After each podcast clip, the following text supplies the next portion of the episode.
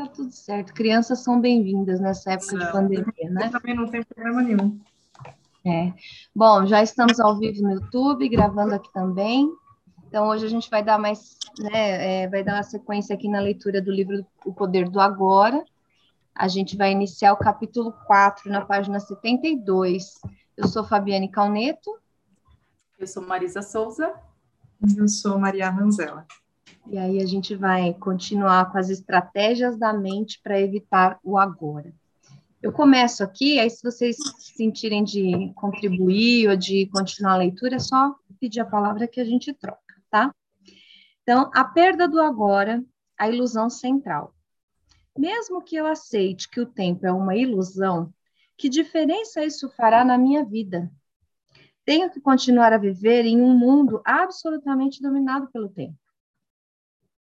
O entendimento intelectual é apenas uma crença e não vai fazer muita diferença para a nossa vida. Para perceber essa verdade, temos que vivenciá-la. Quando cada célula do nosso corpo está tão presente que vibra com a vida, e quando conseguimos sentir essa vida a cada momento como a alegria do ser, podemos dizer que estamos livres do tempo. Mas ainda tenho que pagar as contas e sei que vou envelhecer e morrer, exatamente como todas as pessoas. Como posso dizer que estou livre do tempo? As contas de amanhã não são um problema. A degeneração do corpo não é um problema. A perda do agora é um problema. Ou melhor, a ilusão central que transforma uma situação simples, um acontecimento ou uma emoção em um problema pessoal e em sofrimento. Perder o agora é perder o ser. Livrar-se do tempo é livrar-se da necessidade psicológica tanto do passado quanto do futuro. Isso representa a mais profunda transformação de consciência que você possa imaginar. Em muitos, em muitos em casos muito raros, essa mudança na consciência acontece de forma drástica e radical, de uma vez por todas. Quando isso acontece, normalmente é através de uma completa rendição em meio a um sofrimento intenso. Muitas pessoas, entretanto, têm de trabalhar para obtê-la. Depois dos primeiros vislumbres do estado atemporal de consciência, passamos a viver em um, viver em um vai-vem entre a dimensão do tempo e a presença. Primeiro, você começa a perceber que a sua atenção raramente está no agora. Entretanto, saber que você não está presente já é um grande sucesso. O simples saber já é a presença, mesmo que no início dure só alguns segundos no tempo do relógio, antes de desaparecer outra vez. Depois, com uma frequência cada vez maior, você escolhe dirigir o foco da consciência para o momento presente você se torna capaz de ficar presente por períodos mais longos. Portanto, antes que, esteja, antes que sejamos capazes de nos estabelecer com firmeza no, no estado de presença, oscilamos periodicamente de um lado para o outro, entre a consciência e a inconsciência, entre o estado de presença e o estado de identificação com a mente. Perdemos o agora, o agora várias vezes, mas retornamos a ele. Por fim, a presença se torna o estado predominante. A maioria das pessoas nunca vivencia a presença. Ela acontece apenas de modo breve e acidental, em raras ocasiões, sem ser reconhecida pelo que é. Muitos seres humanos não se alternam entre a consciência e a inconsciência mas somente entre, a, entre diferentes níveis de inconsciência. Aqui eu tenho que respirar um pouco. Porque é, é aquela questão, né, de caramba. Então, assim, quando eu começo a me dar conta que eu não estou presente, já é um sucesso. É um primeiro passo, né? É um primeiro passo. E aí tá, muitos seres humanos não se alternam entre a consciência e a inconsciência, que é esse movimento de se dar conta, pelo menos. Mas somente entre diferentes níveis de inconsciência, que é o que a gente observa, né? Todo mundo correndo atrás do rabo não sabe nem por quê, nem para quê. E aqui me fez lembrar nosso querido professor Joel, né, da, da Hellinger é, que era da Hellinger Schultz, é, teve uma das falas dele num, num seminários que ele falou assim, que ele depois do, de um dia de trabalho, uma vez uma senhora, muito idosa já, chegou perto dele e perguntou assim, senhor Joel, nossa, que lindo seu trabalho, né? Quanta presença, deve ser cansativo o senhor ficar tanto tempo assim, focado, atento no que está acontecendo aí, né, no, no palco, na, na sua apresentação. E aí ele parou, olhou bem para aquela senhora e disse assim para ela: Quantos anos a senhora tem? Desculpa a indelicadeza. Aí ela falou e ele disse assim: Como a senhora viveu todos esses anos? Eu, olha, toda vez que fala de estar presente na vida, eu lembro dessa dessa conversa dele com uma tipo, como você vive os seus anos, né? E aqui me lembrou muito essa. Ai, ai, essa história dele. Uma boa história. Exatamente.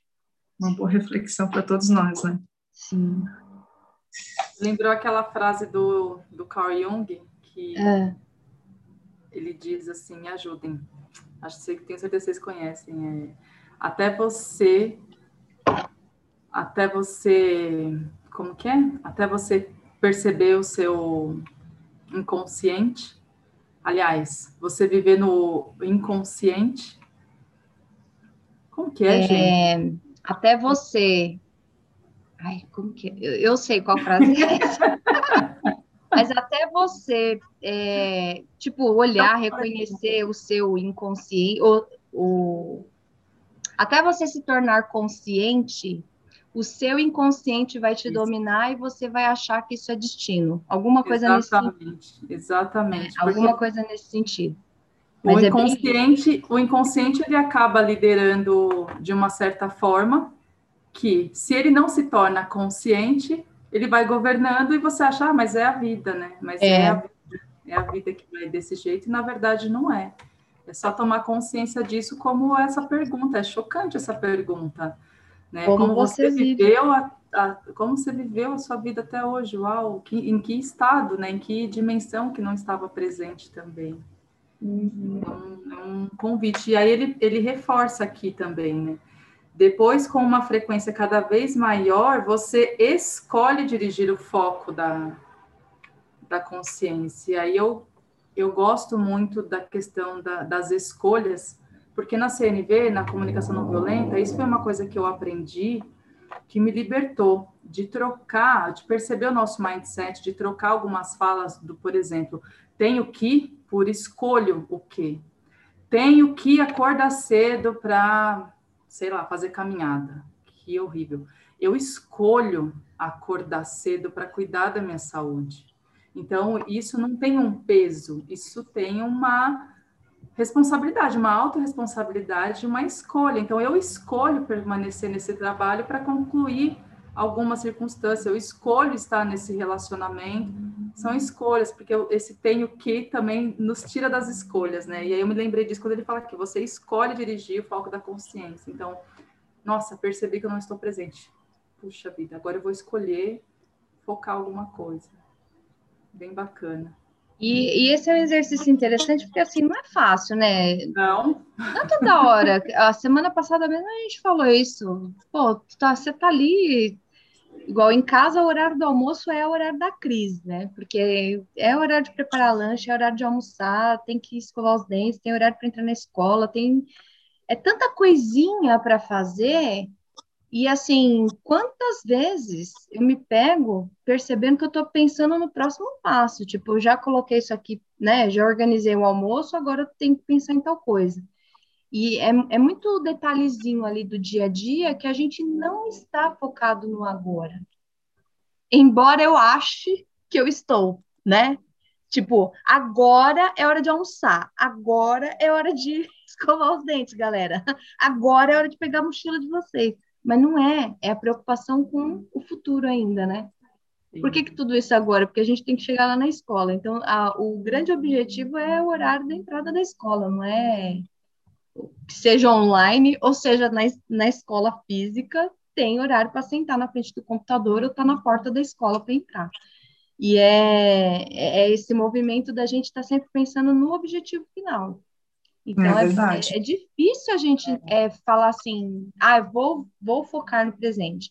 Mas me alivia quando ele fala assim, que só de perceber que a gente não está no agora, já é um sucesso. Então, eu, por enquanto, eu vou me consolar com essa percepção. Mas eu, eu prometo, quem sabe até o final do livro, né? Como eu já falei, é a segunda vez que eu estou lendo esse livro, então vamos ver se agora vai. Bom, vamos Quer que lá. eu continue um pouquinho? Pode ser, pode ser, Má. Se cair aqui, você continua, tá? Tá. Então, tá. A inconsciência comum e a inconsciência profunda. O que você quer dizer com diferentes níveis de inconsciência? Como você prova provavelmente sabe, o ser humano se desloca conscientemente entre fases do sono em que sonha e não sonha, e que não sonha. Da mesma forma, a maioria das pessoas, quando acordada, se alterna entre a inconsciência comum e a inconsciência profunda. Chamo a inconsciência comum essa identificação com os nossos processos de pensamentos e emoções, nossas reações, nossos desejos e aversões. É o estado normal da maioria das pessoas. Nesse estado, somos governados pela mente e não temos consciência do ser. Não se trata de um estado de sofrimento agudo ou de infelicidade, mas de um nível baixo e contínuo de desconforto, descontentamento, enfado ou nervosismo, como uma espécie de estática ao fundo. Talvez você não perceba muito bem essa situação, porque ela já faz parte da nossa vida normal. Da mesma forma que você não percebe um barulhinho contínuo no fundo, no fundo como um zunido do ar-condicionado até ele parar. Quando isso acontece de repente, ocorre uma sensação de alívio. Muitas pessoas usam a bebida, as drogas, o sexo, a comida, o trabalho, a televisão ou até mesmo o ato de fazer compras como anestésicos, em uma tentativa inconsciente para acabar com esse desconforto básico. Quando isso acontece, uma atividade que poderia ser muito agradável, se feita com moderação, passa a ser um componente de compulsão ou dependência. E tudo o que se obtém sob essa influência traz uma sensação de alívio por um período extremamente curto.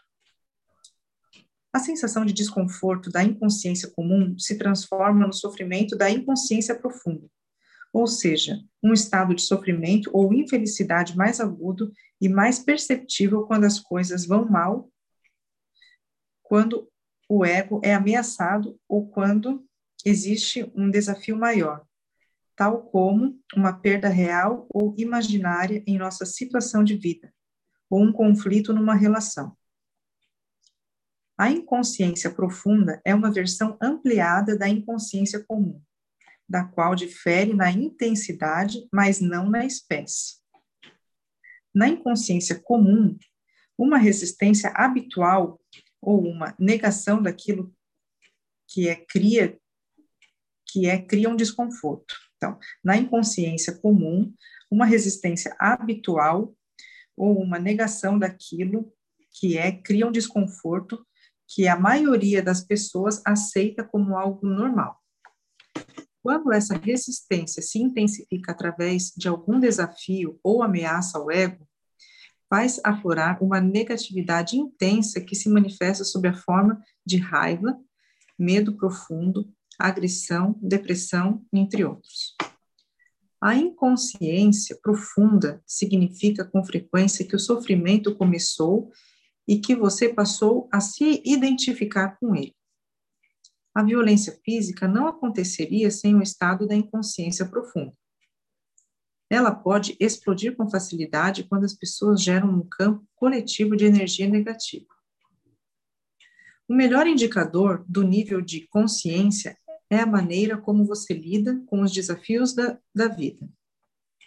É através desses desafios que uma pessoa já inconsciente tende a se tornar mais profundamente inconsciente, e uma pessoa consciente a se tornar mais intensamente consciente.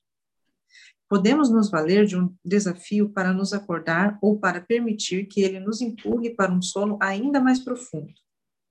O sonho, no nível da inconsciência comum, se transforma, então, em pesadelo. Se você não consegue estar presente mesmo em situações normais, como, por exemplo, quando está sozinho em uma sala, caminhando no, no campo ou ouvindo alguém, certamente não será capaz de permanecer consciente quando alguma coisa vai mal. Será dominado por uma reação que é sempre, em última análise, alguma forma de medo, se empurrado para uma inconsciência profunda. Esses desafios são os seus testes. Só o modo como você lida com eles lhe fará, lhe mostrará, só o modo como você lida com eles lhe mostrará, lhe mostrará onde você está no que se refere ao seu estado de consciência e não à quantidade de horas que você consegue ficar sentado com os olhos fechados. Portanto, é fundamental colocar mais consciência em sua vida durante as situações comuns, quando tudo está correndo de modo relativamente tran tranquilo. É assim que se aumenta o poder da presença. Ele gera um campo energético de alta frequência vibracional em você e ao seu redor. Nenhuma inconsciência, nenhuma negatividade, nenhuma discórdia ou violência pode penetrar nesse campo e sobreviver do mesmo modo que a escuridão não consegue sobreviver na presença da luz. O que eles estão buscando? Carl Jung relata em um de seus livros uma conversa mantida com um chefe indígena norte-americano para quem para quem a maioria das pessoas brancas tinha rostos tensos, olhos espantados e um ar cruel. O chefe disse: Estão sempre buscando alguma coisa, o que estão sempre buscando alguma coisa. O que eles estão procurando? Os brancos sempre querem alguma coisa. Eles sempre estão agitados e descontentes. Não sabemos o que desejam. Achamos que estão achamos que são loucos. Não há dúvidas de que a tendência a uma permanente sensação de desconforto começou muito antes do surgimento da civilização industrial ocidental mas foi na civilização ocidental que hoje cobre quase todo o planeta, inclusive grande parte do leste, que ela se manifestou de uma forma aguda sem precedentes. Ela já estava presente no tempo de Jesus e também 600 anos antes no templo de Buda, e muito antes desse tempo. Por que vocês estão sempre ansiosos? Jesus perguntou aos discípulos. Será que seus pensamentos ansiosos podem acrescentar um simples dia a nossas vidas, a vossas vidas? Da mesma forma, Buda ensinou que a raiz do sofrimento pode ser encontrada em nossos desejos e ansiedade permanentes. A resistência ao agora, como uma disfunção básica coletiva, está intimamente ligada à perda da consciência do ser e forma a base da nossa civilização industrial desumanizada. Freud também reconheceu a existência dessa tendência para o desconforto e escreveu sobre o assunto em seu livro O Mal, o Mal-Estar na Civilização. Mas não admitiu a verdadeira raiz da inquietação e falhou em perceber que é possível libertar-se dela. Essa disfunção coletiva criou uma civilização muito infeliz e extraordinariamente violenta, que se tornou uma ameaça não só para si mesmo, mas para toda a vida do planeta. Não quer falar alguma coisa? Quer continuar? Eu ainda eu tô parei no passado aqui na frase de Jesus, né? É. Será que seus pensamentos ansiosos podem acrescentar um simples dia às nossas vidas? Há dois mil anos. Há dois mil anos. 2021, para ser mais exato. Pois é, para ser mais exato.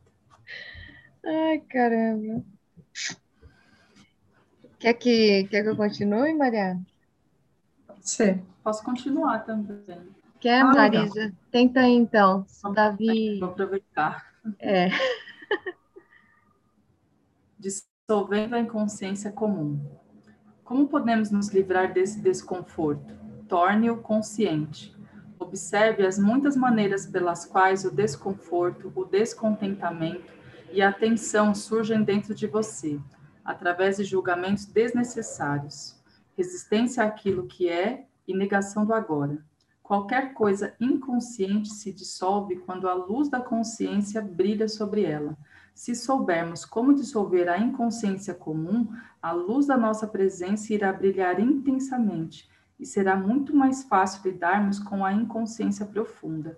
Mas, no início, talvez não seja muito fácil detectar a inconsciência comum, porque a consideramos uma coisa normal. Uau! Habitue-se a monitorar o seu estado mental e emocional através de uma autoobservação. Estou me sentindo à vontade nesse momento? É uma pergunta que você deve se fazer com frequência. Ou pode se questionar: o que está acontecendo dentro de mim neste exato momento? Mantenha o mesmo nível de interesse pelo que vai tanto no seu interior quanto no exterior. Se você captar corretamente o interior, o exterior se entrará no lugar. A realidade principal está no interior. A realidade externa é secundária. Mas não responda logo a essas questões. Direcione a sua atenção para o interior.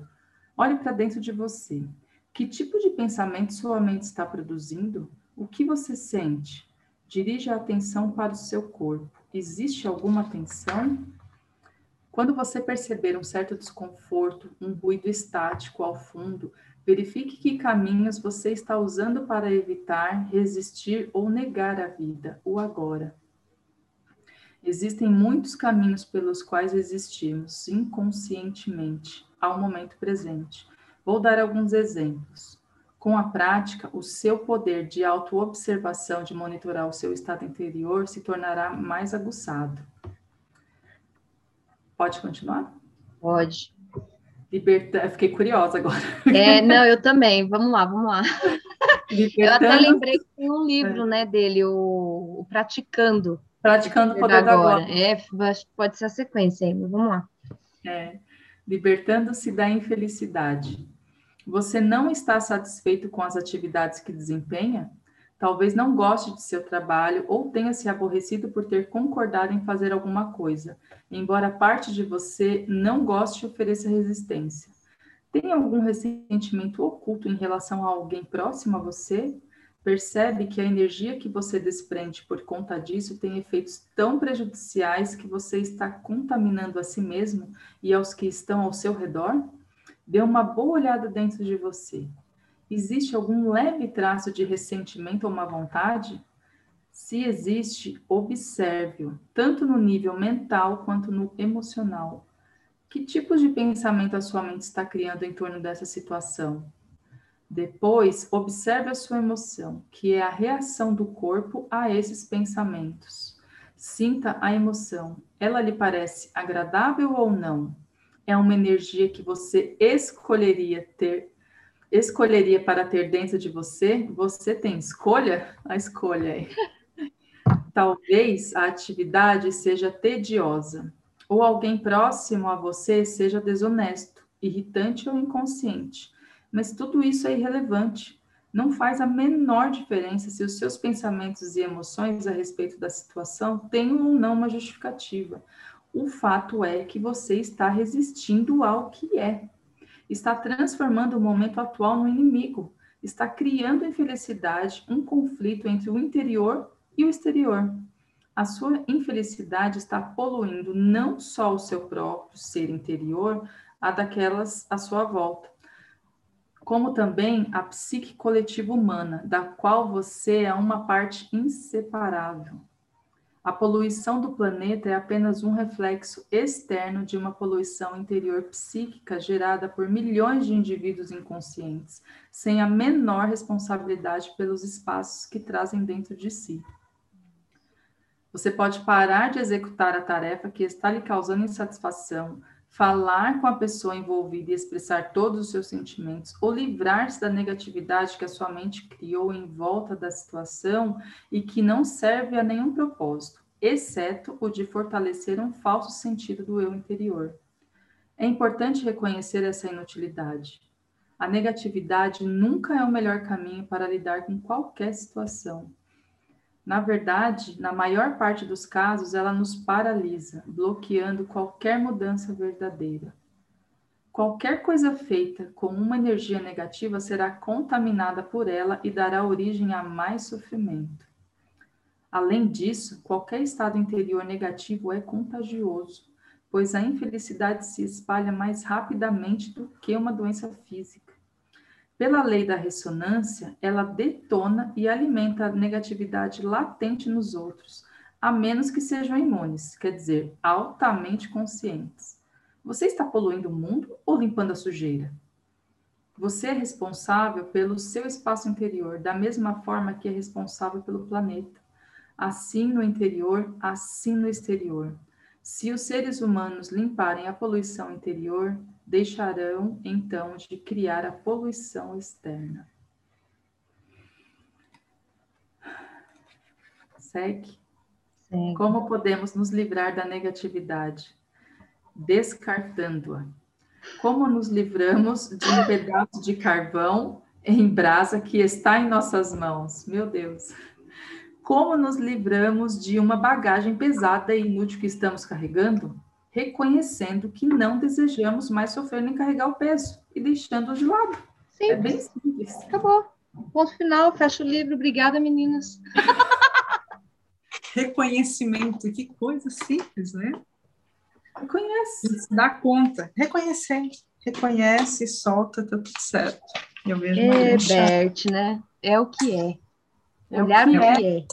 É. Isso até, essa eu até grifei aqui também. O fato é que você está resistindo ao que é. É, eu marquei aqui também. Porque é isso que gera sofrimento. Se a gente for parar, né, é, friamente para analisar, é, é isso mesmo, né? Quando que a gente sofre? Quando a gente não concorda com alguma coisa. Então, ah, eu queria que meu filho fosse mais obediente. Eu queria que a moça do caixa do supermercado fosse mais rápida. Eu queria que o fulano não, que não tivesse trânsito. Eu queria estar tá andando mais rápido, mas eu tenho que andar parado. Sabe? É, é quando a gente não, não aceita. E aí, de novo, né, trazendo esse aceitar para ficar um pouquinho mais claro, não é um aceitar de submissão, mas é reconhecer o fato é o fato. É, porque diferente de reconhecer o fato, é emitir um julgamento através dos pensamentos daquilo que eu acho que deveria ser diferente. Isso. É, eu posso até fazer algo, mas hoje a situação é essa. É o famoso é o que tem para hoje, né? Depois você bota a mente para trabalhar, fala para ela fazer um plano de ação, um cronograma, né? Uma planilha. Mas agora é, é isso aqui que tem que olhar. Ui. Bom, vamos lá. Ficou, ficou interessante esse negócio aqui. A inconsciência profunda, como o sofrimento físico ou outro sofrimento profundo, como, por exemplo, a perda de uma pessoa amada, quase sempre necessita ser transformada através da aceitação. Vamos falar. Eu não li antes, tá? Só para.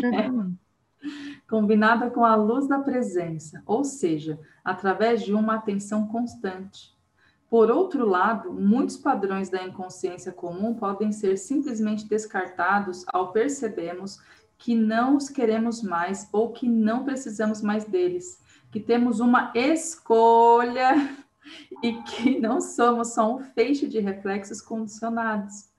Tudo isso indica que somos capazes de acessar o poder do agora. Sem ele, não temos escolha. Uau! Ao chamar algumas emoções de negativas, será que você não está criando uma polaridade mental de bom e mal, como mencionou anteriormente? Não. A polaridade foi criada num estágio anterior, quando sua mente julgou o momento presente como mal. Foi esse julgamento que criou a emoção negativa. Eu também não li antes. Mas ao chamar algumas emoções de negativas, você não está querendo dizer que elas não deveriam estar ali? Que não está certo ter essas emoções? Entendo que deveríamos nos permitir ter qualquer tipo de sentimento, sem julgar se ele é bom ou mal. Não há nada demais em estar com raiva, de mau humor, ou seja lá o que for. Do contrário, nos sentiremos reprimidos, em conflito interior ou rejeitados. As coisas estão bem do jeito que são. Sem dúvida. Quando um padrão mental, uma emoção ou uma reação forem observados, aceite-os você não está consciente o bastante para ter uma escolha em relação a esse assunto. Não se trata de um julgamento, apenas de um fato. Uau! Uhum. Se você tivesse uma escolha ou percebesse que de fato tem uma escolha, escolheria o sofrimento ou a alegria? O conforto ou o desconforto? A paz ou o conflito? Escolheria um pensamento ou um sentimento que separasse você do seu estado natural de bem-estar, da alegria, da vida interior? Chamo de negativo a qualquer sentimento dessa natureza, o que significa simplesmente mal. Não no sentido de você não deveria ter feito isso, mas simplesmente o mal no sentido concreto, como sentir dor de estômago, como é possível que os seres humanos tenham assassinado mais de 100 milhões de seus semelhantes apenas no século XX? Pessoas infligindo um sofrimento de tal magnitude umas às outras que está além de qualquer coisa que você possa imaginar. E isso sem considerar a violência física, mental e emocional, a tortura, o sofrimento, e a crueldade que os homens continuam a infligir uns aos outros, bem como a outros seres vivos. Será que agem assim em seu estado natural, em contato com a alegria da vida dentro deles? Claro que não. Somente aqueles que vivem num estado profundamente negativo, que se sentem de fato muito mal, poderiam ver tal realidade como um reflexo do modo como se sentem. No momento, no momento, essas pessoas estão empenhadas em destruir a natureza e o planeta que nos sustenta. Isso é inacreditável, mas é verdadeiro. O homem é uma espécie perigosamente insana e doente. Isso não é um julgamento, é um fato. É também um fato que a sanidade está lá, por baixo da loucura. Cura e a redenção estão disponíveis neste exato momento. É verdade que, quando aceita seu ressentimento, o mau humor, a raiva, etc., você não sente mais necessidade de manifestá-lo de maneira cega e tem menos chance de projetá-lo sobre os outros. Mas eu me pergunto se você não está se iludindo. Quando uma pessoa vem praticando a aceitação por um tempo, como é seu caso, chega a um ponto em que precisa passar para o estágio seguinte, onde essas emoções negativas não são mais criadas. Se você não passa, a aceitação se torna apenas um rótulo mental que permite ao seu ego continuar a ser tolerante com a tristeza. E dessa forma fortalecer o sentimento de separação das outras pessoas, do seu ambiente, do seu aqui agora. Como você bem sabe, a separação é a base do sentido de identidade do ego. A aceitação verdadeira poderia transformar tudo de uma vez por todas. E se sabe, bem lá no fundo, que tudo está bem, como você diz. Será que esses pensamentos negativos viriam em primeiro lugar? Se não houver julgamento nem resistência ao que é, eles nem surgiriam. A sua mente diz que está tudo bem, mas no fundo você não acredita nisso. E assim os velhos padrões de resistência mental e emocional ainda estão ali. É isso que nos faz mal. E é isso que faz com que, por exemplo, alguns atendimentos, algumas terapias, algumas conquistas não fluam, não frutifiquem porque a gente até vivencia, né? Chega num estado de compreensão e depois não consegue dar conta da realidade, né? Não traz aquela aquele vislumbre, a compreensão, ah, tá, senti, senti dentro de mim o que eu tenho que fazer. Então eu falo, tá tudo bem, mas aí depois, no fundo, no fundo, eu não acredito que tá tudo bem. Interessante. Quer continuar? Posso continuar. Isso também não tem importância. Você está defendendo o seu direito de ser inconsciente, o seu desejo de sofrer. Não se preocupe, pois ninguém vai lhe tirar esse. Ai, gente. Vamos lá, de novo. A pessoa com quem ele está conversando diz: Isso também não tem importância. E aí ele segue. Você está defendendo o seu direito de ser inconsciente? O seu desejo de sofrer? Não se preocupe, pois ninguém vai lhe tirar esse direito.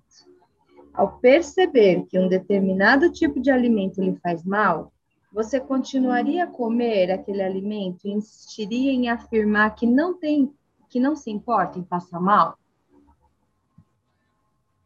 Pã. Mas às vezes isso invariavelmente é o que acontece, né? Porque isso acaba se tornando um aceitar o sofrimento como ah, tudo bem, é assim. É. Se você tirar meu sofrimento, eu vou reclamar do quê, por exemplo? É, é o que eu falei, às vezes, por isso que também algumas terapias, algumas coisas não, não frutificam, porque a pessoa, ah, tá bom, eu entendi, mas eu prefiro ficar aqui sofrendo mesmo eu escolho. Só que aí, aí é que mora o perigo, né? Porque quando a gente escolhe consciente, de alguma maneira a gente cresce. Porque fala assim, ah, tá, esse sapato tá apertado, mas eu vou ficar com ele mesmo. Eu tô consciente que ele tá doendo meu pé. Mas, por exemplo, eu quero ficar com ele, eu assumo. E aí, quando a gente fala isso de um lugar de responsabilidade, de alguma forma a gente está crescendo. Só que o, o que acontece na maioria das vezes é que as pessoas, ah, tá, é, tá machucando mesmo meu pé, mas deixa aí. E aí no dia seguinte tá reclamando, ah, meu pé tá doendo. Ah, mas agora você já sabe por que, que tá doendo. Ai, gente. Também tem um novo, né, Fabi? Acho que as pessoas não sabem como que seria viver sem aquele sentimento, aquele sofrimento. Muda muito coisa, porque reverbera em outras coisas, né? Sim. Então, como que vai ser? Então, é a nossa zona de conforto. Fica do jeito que tá, porque assim eu sei como é que é. Já conheço é. essa tristeza, essa angústia, já conheço isso, eu já sei lidar com isso. Agora, se, se não for assim. Ontem, inclusive, né, a gente fez a segunda leitura lá do Barba Azul, e aí uma das questões que girou em torno do grupo foi por que, que a chave não para de sangrar, né? E é muito interessante, por que, que a chave não para de sangrar? Porque se sangra, a gente fala, tá vendo, ó, parou, resolveu, não preciso mais mexer nesse assunto. Agora, a partir do momento que ela não para de sangrar, você precisa resolver alguma coisa com você.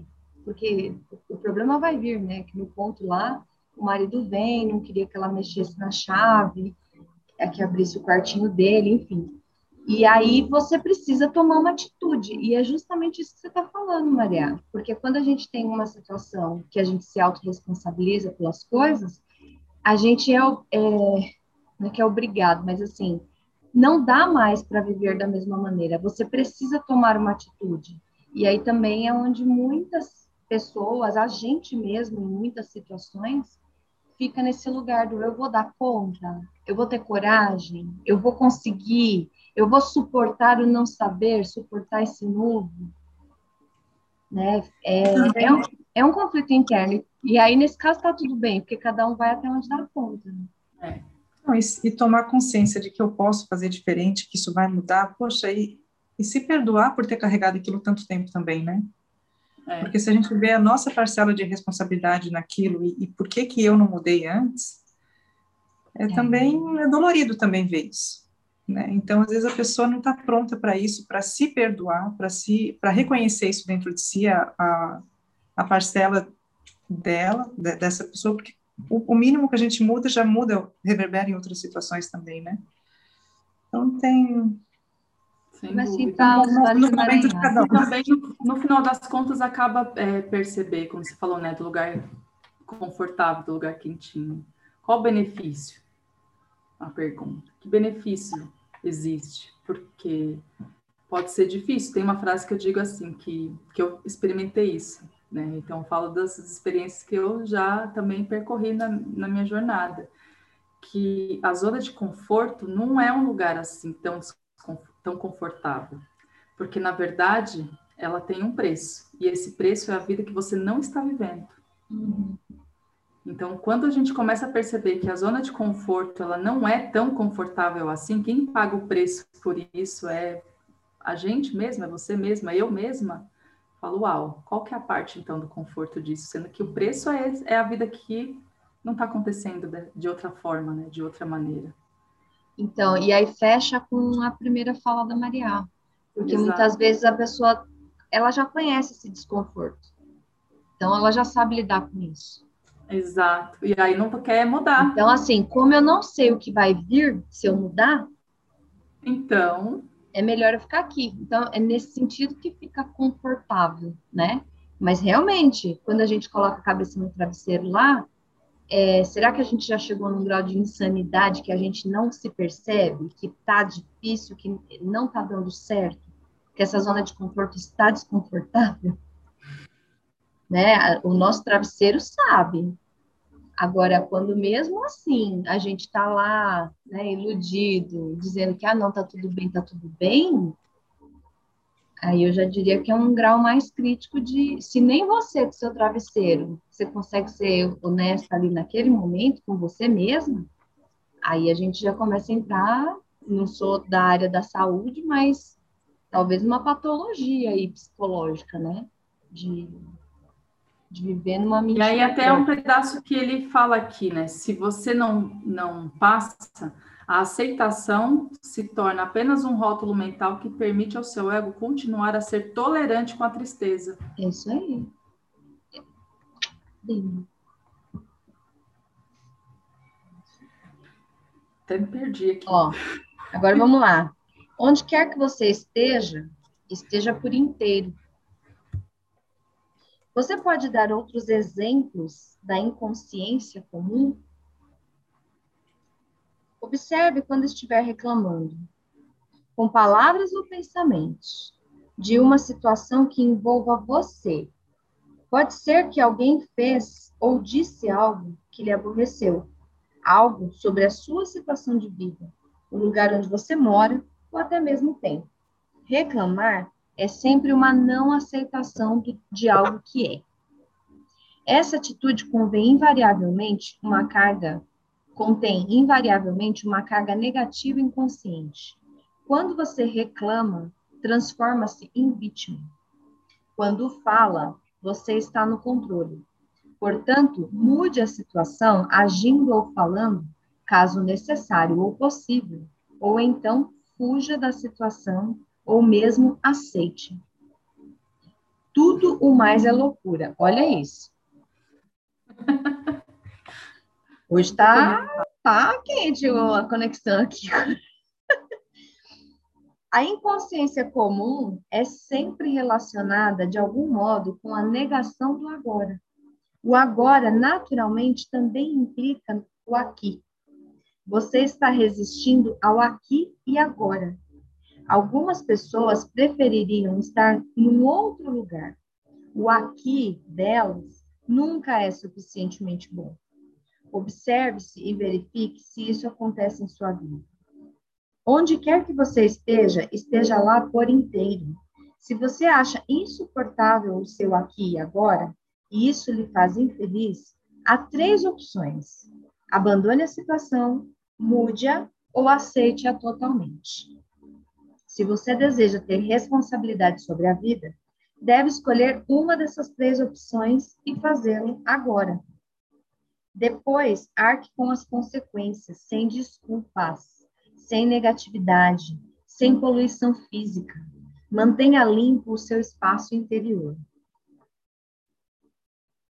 Se você tomar qualquer atitude, abandonando ou mudando a situação, livre-se primeiro da negatividade.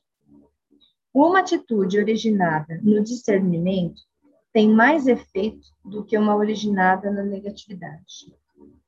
Uma atitude qualquer é muitas vezes melhor do que nenhuma atitude, especialmente se há muito tempo você está paralisado numa situação infeliz. Se for uma atitude errada, ao menos você aprenderá alguma coisa. Caso em que caso em que deixará de ser um erro. Se você não agir, nada aprenderá. Será que o medo está evitando que você tome uma atitude? Admita o medo, observe-o, concentre-se nele, esteja totalmente presente. Isso corta a ligação entre o medo e o pensamento. Não deixe o medo nascer em sua mente. Use o poder do agora. O medo não pode prevalecer sobre ele. Se não há mesmo nada a fazer e você não pode mudar a situação, então aceite o aqui agora, totalmente abandonando toda a resistência interior. O falso e infeliz eu, que adora sentir-se miserável, ressentindo ou com pena de si mesmo, não consegue mais absorver. Isso se chama rendição. A rendição não é uma fraqueza, há uma grande força nela. Somente alguém que se rendeu tem, tem, tem poder espiritual. Através da rendição, você se livrará da situação internamente. É possível que você perceba uma mudança na situação, sem que tenham sido necessários maiores esforços da sua parte. De qualquer forma, você está livre. Ou haverá algo que você deveria estar fazendo, mas não está. Levante-se e faça agora. Ou, em vez disso, aceite totalmente a sua inatividade, preguiça ou passividade nesse momento, se esta é a sua escolha. Mergulhe nela por inteiro, desfrute-a. Seja tão preguiçoso ou inativo quanto puder. Se você fizer isso conscientemente, logo sairá dela. Ou talvez não. Em qualquer dos casos, não há nenhum conflito interior, nenhuma resistência, nenhuma negatividade. Você está, você está sofrendo de estresse? Pensa tanto no futuro que o presente é reduzido a um meio de chegar lá? O estresse é causado pelo aqui, embora se deseje estar lá, ou por, ou por estar no presente desejando estar no futuro. É uma divisão que corta a pessoa por dentro. Criar e viver essa divisão é insano. O fato de que todas as pessoas estão agindo assim não torna ninguém menos insano. Se você não pode fugir disso, tente se movimentar rápido, trabalhar rápido e até mesmo correr sem se projetar no futuro, sem resistir ao presente. Quando se movimentar, trabalhar e correr, faça tudo por inteiro. Desfrute o fluxo de energia, a alta energia desse momento. Agora não há mais estresse. Não há mais divisão por dois, apenas o movimento, a corrida, o trabalho. Desfrute essas atitudes, ou você também pode abandonar tudo e sentar num banco do parque. Mas ao fazê-lo, observe a sua mente. Pode ser que ela diga: você deveria estar trabalhando e está perdendo seu tempo. Observe a mente e sorria para ela o passado toma uma grande parte da sua atenção? Você frequentemente fala e pensa sobre ele tanto de forma positiva quanto negativa? As grandes coisas que você conquistou, suas experiências e aventuras, ou as coisas horrorosas que lhe aconteceram, ou talvez você fez ou que você tenha feito a alguém, será que seus pensamentos estão gerando culpa, orgulho, ressentimento, raiva, arrependimento ou autopiedade? Então você não está dando mais força ao seu eu interior. Então você não está só dando mais força ao seu eu interior, como também ajudando a acelerar o processo de envelhecimento do seu corpo, através da criação, um acúmulo de passado na sua psique. Constate isso observando à sua volta aquelas pessoas que têm uma forte tendência para se apegar ao passado. Morra para o passado a cada instante. Você não precisa dele. Refira-se a ele apenas quando totalmente quando estiver Ops, Refira-se a ele apenas quando totalmente relevante para o presente. Sinta o poder do momento presente e a plenitude do ser. Sinta sua presença. Aí vem aquele símbolozinho de pausa muito propício para uma respirada, né?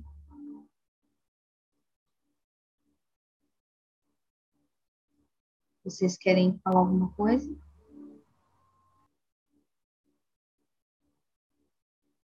Não. Ali quando ele falou, ele fala assim, então você está, então você está não só dando força ao falso eu interior, como também ajudando a acelerar o processo de envelhecimento do seu corpo através da criação do acúmulo de passado na sua psique. Falso eu interior. Você tinha pulado, eu tinha, não tinha acompanhado isso aí. É, eu, eu li, gaguejei, aí resolvi ler de novo. Hum, Mas é, é engraçado isso, né? É bom, é, é um se apegar ao passado, a gente não vive nada, e aí a natureza é sábia e ajuda no processo de envelhecimento e morte. Simples assim. Você tem preocupações? Tem muitos pensamentos do tipo, e se? Você está identificado com a mente que está se projetando num futuro imaginário e criando medo? Não há como enfrentar tal tipo de situação, porque ela não existe. É um fantasma mental. Você pode parar com essa insanidade que corrói a saúde e a vida, aceitando simplesmente o momento presente. Perceba a sua respiração.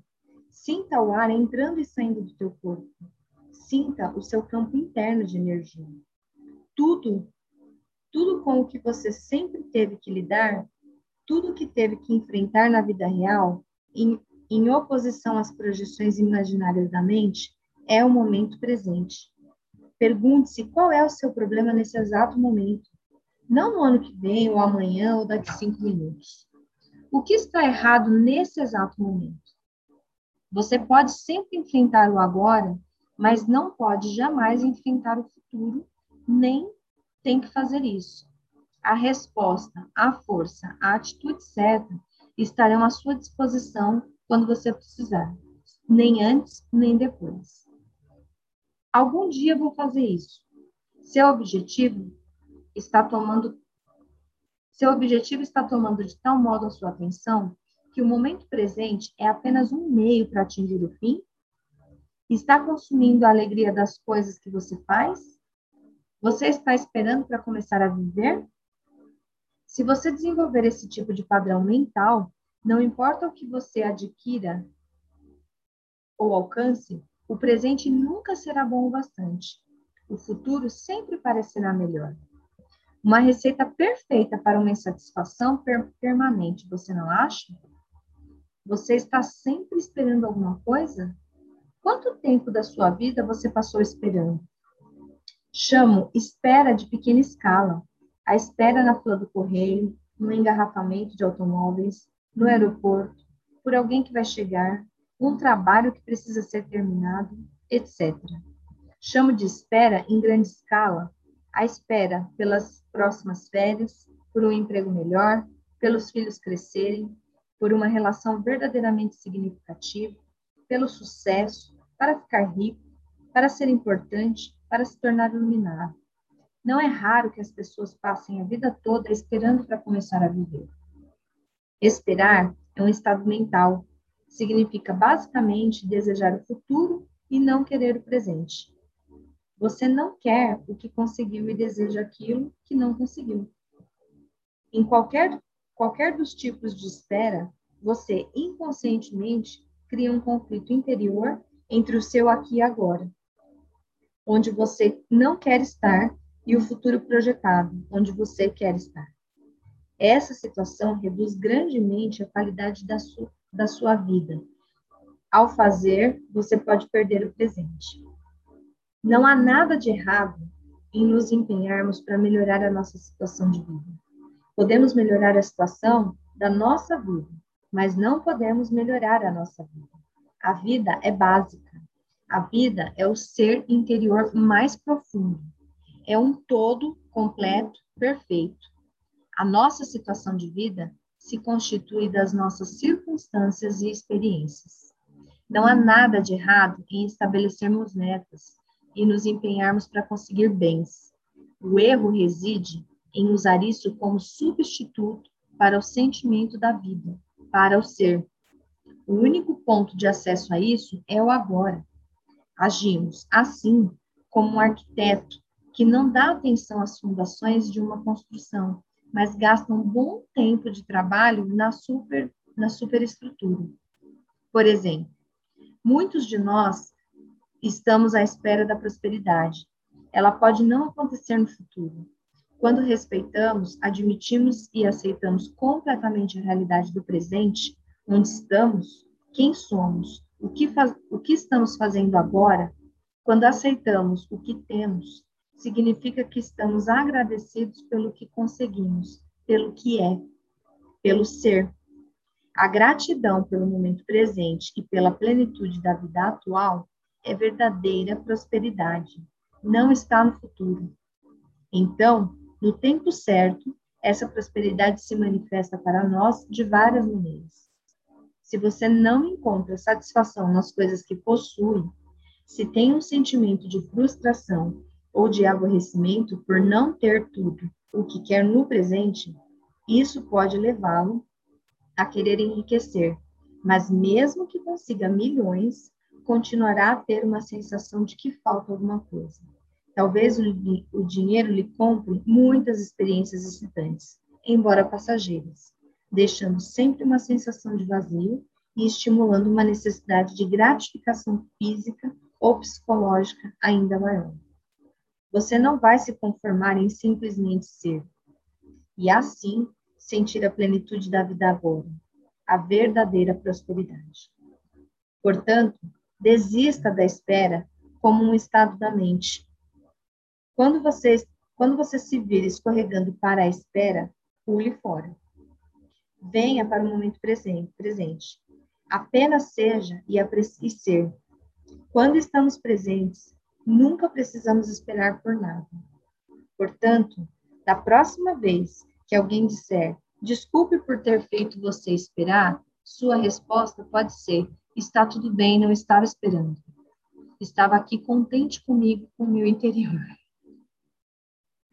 Essas são apenas perguntas, algumas das estratégias comuns da mente para negar o momento presente, já incorporadas à inconsciência em comum, à inconsciência comum. São fáceis de passar despercebidas, porque já estão entranhadas no nosso modo de vida, como o ruído de fundo do nosso eterno descontentamento.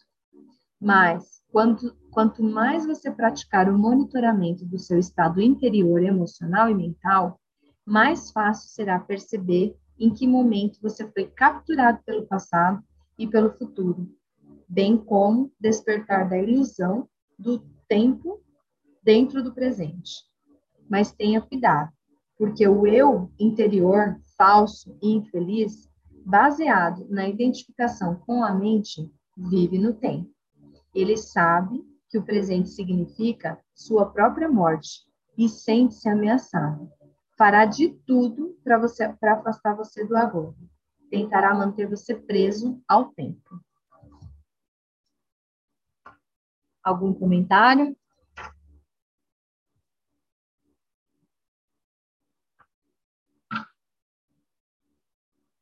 Não? Não. A Quer gente... que eu faça a pergunta e você continua? O que, que é? As pessoas pensando essas essas perguntas, né, que estão em itálico. É. Quer que eu faça a parte da pergunta e você fala a parte da resposta? Ah, se você não se incomodar, eu prefiro trocar. Eu faço a pergunta e você lê. Pode ser? Pode ser. Pode ser. Vamos lá.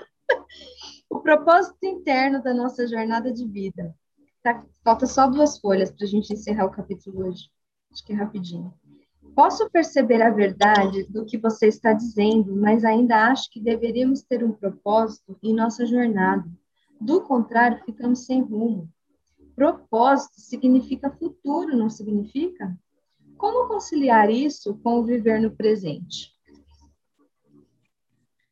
Ao partir numa jornada, é claro que ajuda muito sabermos para onde vamos, ou ao menos a qual ou ao menos a direção geral que estamos tomando.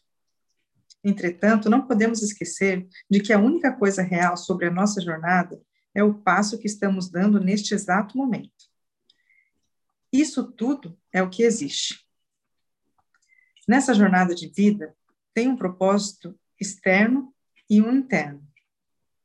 O propósito externo é o, é o de alcançarmos o objetivo ou destino, realizarmos o que estabelecemos, estabelecemos cumprir, adquirirmos uma coisa ou outra, o que, é claro, envolve o futuro. Mas, se o destino ou os passos que vamos dar no futuro tomam tanto a nossa atenção que se tornam mais importantes do que o passo que estamos dando agora, significa que perdemos completamente o propósito interno da vida que não tem nada a ver com aonde estamos indo ou o que estamos fazendo, mas tudo a ver com de que modo. Esse propósito interno não está relacionado com o futuro, e sim com a qualidade da nossa consciência no momento presente. O propósito externo pertence a dimensão horizontal de tempo e espaço, enquanto o interno diz respeito ao aprofundamento do ser na dimensão vertical do eterno agora. Nossa jornada externa pode conter um milhão de passos, enquanto a jornada interna só tem um, que é o passo que estamos dando neste exato momento. Quando tomamos maior consciência desse passo, percebemos que ele já contém dentro de si todos os outros passos, assim como o nosso destino. Esse único passo se vê transformando em uma expressão de perfeição, um ato de grande beleza e qualidade. Ele, ter, ele terá nos levado para dentro do ser e a luz do ser brilhará através dele. Este é tanto o propósito quanto a realização da nossa jornada interior, a jornada para dentro de nós mesmos. Faz, quer. Tá aí, Marisa, quer responder a próxima? Pode ser. Pode ser? Então, eu faço a pergunta aqui, ó. Faz diferença se alcançarmos nosso, nosso propósito externo, se somos bem-sucedidos ou se fracassamos? Faz diferença se você não tiver alcançado seu propósito interno. Depois disso, o propósito externo é só um jogo que você pode apreciar e querer continuar jogando. Pode acontecer também de você falhar em seu propósito externo e, ao mesmo tempo, ter pleno sucesso em seu propósito interno. Ou, de outra forma, até mais comum, pode obter riqueza externa e pobreza interna. Uau! ou ganhar o mundo e perder a alma, nas palavras de Jesus. Claro que, no fim, cada propósito externo está condenado a fracassar, mais cedo ou mais tarde, simplesmente porque está sujeito à lei da não permanência de todas as coisas. Quanto mais cedo você perceber que o propósito externo não pode lhe proporcionar uma satisfação duradoura, melhor. Depois de ter constatado as limitações do seu propósito externo, você desiste da expectativa irreal de que ele deveria fazer a sua felicidade e torna-o subserviente ao seu propósito interno. O passado não consegue sobreviver diante da presença. Quer que eu faça a pergunta? Pode. Quer, quer responder, Maria? Vamos lá. Pode ser. Você, você disse que pensar ou falar sobre o passado é um dos caminhos pelos quais evitamos o presente. Mas além do passado, do qual nos lembramos e com que talvez nos identifiquemos, não existe um outro nível de passado dentro de nós mais enraizado? Falo sobre o passado inconsciente que condiciona as nossas vidas, em especial as experiências dos primeiros anos da infância, até mesmo experiências de vida passada. Existem também os condicionamentos culturais, tão relacionados ao lugar e ao período histórico em que vivemos.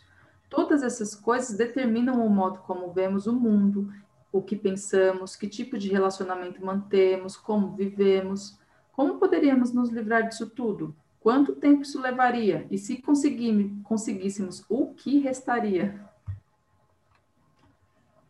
O que resta quando terminam as ilusões? Não há necessidade de investigar o nosso passado inconsciente, exceto à medida que ele for se manifestando no presente, na forma de um pensamento, de uma emoção, de um desejo, de uma reação ou de algo externo que nos aconteça. Uma eventual curiosidade quanto ao passado inconsciente poderá ser satisfeita através dos desafios do presente. Quanto mais penetramos no passado, mais ele se torna um buraco sem fundo. Haverá sempre alguma coisa a mais. Você pode pensar que, que precisa de mais tempo para, para entender o passado ou se livrar dele, ou, em outras palavras, que o futuro irá finalmente livrá-lo do passado. Isso é uma ilusão. Só o presente pode nos livrar do passado. Uma quantidade maior de tempo não consegue nos livrar do tempo. Acesse o poder do agora. Essa é a chave. Quem fazer Faz a pergunta aí, eu leio aqui. Pode ir. O que é o poder do agora? Nada mais do que o poder do agora. Nada mais do que o poder da sua presença, da sua consciência libertada das formas de pensamento. Portanto, lide com o passado no nível do presente. Quanto mais atenção você, você der ao passado, mais energia estará dando a ele e mais probabilidades terá de construir um eu interior baseado nele. Não confunda as coisas. A atenção é essencial, mas não em relação ao passado como passado. Dê atenção ao presente. Dê atenção ao seu comportamento, às suas reações, seu humor, seus pensamentos, emoções, medos e desejos, da forma como eles acontecem no presente. Ali está o seu passado. Se você consegue estar presente o bastante para observar todas essas coisas, não de modo crítico ou analítico, mas sem julgamentos, significa que você está lidando com o passado e dissolvendo através do poder da sua presença. Não é procurando no passado que você vai se encontrar. Você vai se encontrar estando no presente. O passado não pode ser útil para nos ajudar a compreender por que fazemos certas coisas, reagimos de determinadas maneiras, ou porque inconscientemente criamos os nossos dramas particulares? Quer responder, Marisa? Ah, quando ficamos mais conscientes do presente, podemos ter um insight sobre o porquê de determinados condicionamentos Podemos perceber, por exemplo, se seguimos algum padrão nos nossos relacionamentos e podemos ver mais claramente coisas que aconteceram no passado.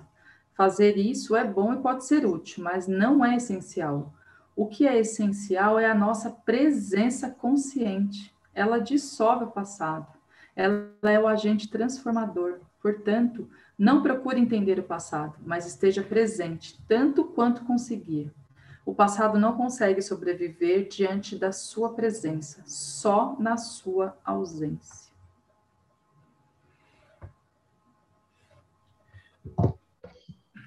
Very nice, como dizia uma amiga. É, e assim a gente encerra. Nossa, hoje foi um capítulo inteiro. É... Praticar, né? Eu, eu tô com muitas perguntas, assim, internas desse, dessa leitura de hoje. Preciso deixar isso se assentar em mim.